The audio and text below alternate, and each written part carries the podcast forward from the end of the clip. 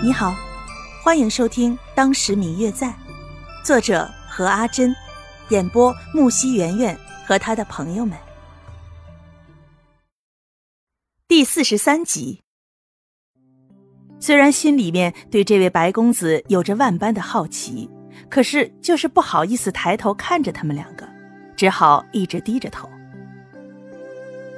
嗯，知道了，你先去告诉老爷。我与白公子收拾一下之后，立马出来。谁成想，这丫鬟听了这话，耳根更是红了红，匆匆应了声之后就跑了。白清九站在一旁，看见宋清灵故意去逗丫鬟，让她误会，心中早就有了想要杀死她的想法，但是在丫鬟的面前却没有说一句话，免得到时候越描越黑。当丫鬟走了之后，两人又坐了一会儿。宋清灵才慢慢的带着白清九往大厅里去。一路上走在宋清灵的旁边，来来往往的遇到了不少的下人。每当他们看过来的时候，白清九就觉得自己好像被人用眼神扎了几个洞，于是急匆匆的催着宋清灵赶快走。当他们走到前厅的时候，白清九才看到前厅上面坐满了人。听管家在自己耳边一一介绍着，整个脑袋都是懵的。首先便是宋家家主，他就是宋清灵的父亲，然后是他的母亲，大少爷宋青云，二少爷宋青松，四少爷宋清烈。当下这一串介绍还没完，宋清灵就跪在了堂前拜见父亲。见到这儿，白清九一时不知所措。只好向宋老爷做个揖，宋清灵却轻轻地看了他一眼。这一看，本来没有什么。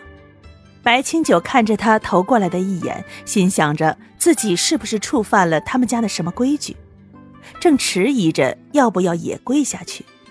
没想到宋清灵的父母亲人见了，都以为两个人是心意相通，不禁蹙眉。宋老爷亲自扶起白清九。倒让他受宠若惊了。之后，宋家人坚持留下白清酒吃了午饭。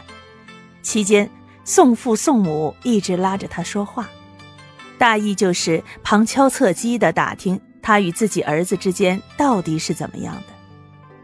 其实，在此之前，宋家人早就派人去查过他的身世了，但是因为有宋清灵一直在旁做鬼，他们查到的是假消息。宋父宋母都表示自己的儿子能够有他这种朋友，表示很欣慰。但是如果他们之间是那种关系的话，那么还是早早断了的好。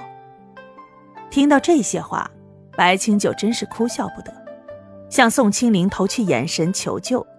谁知道他竟然公然地拉着他向自己的父母说：“白清九害羞了。”刚从大厅里出来，白清九就甩掉宋清灵的手。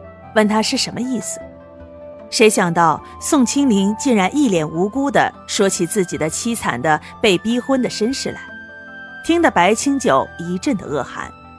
本想出言反驳他，却见周围的下人都躲在一旁偷看，便忍住不再说话了，任由宋清灵向自己哭诉。自从那天登门之后，接下来的几天里，宋家长辈们总是邀请他到宋府一叙。无外乎就是劝诫他，还是要正规的找一个女子成婚之类的。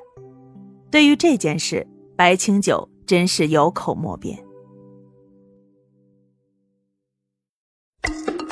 嗯嗯，我最亲爱的小耳朵，本集已播讲完毕，感谢您的收听。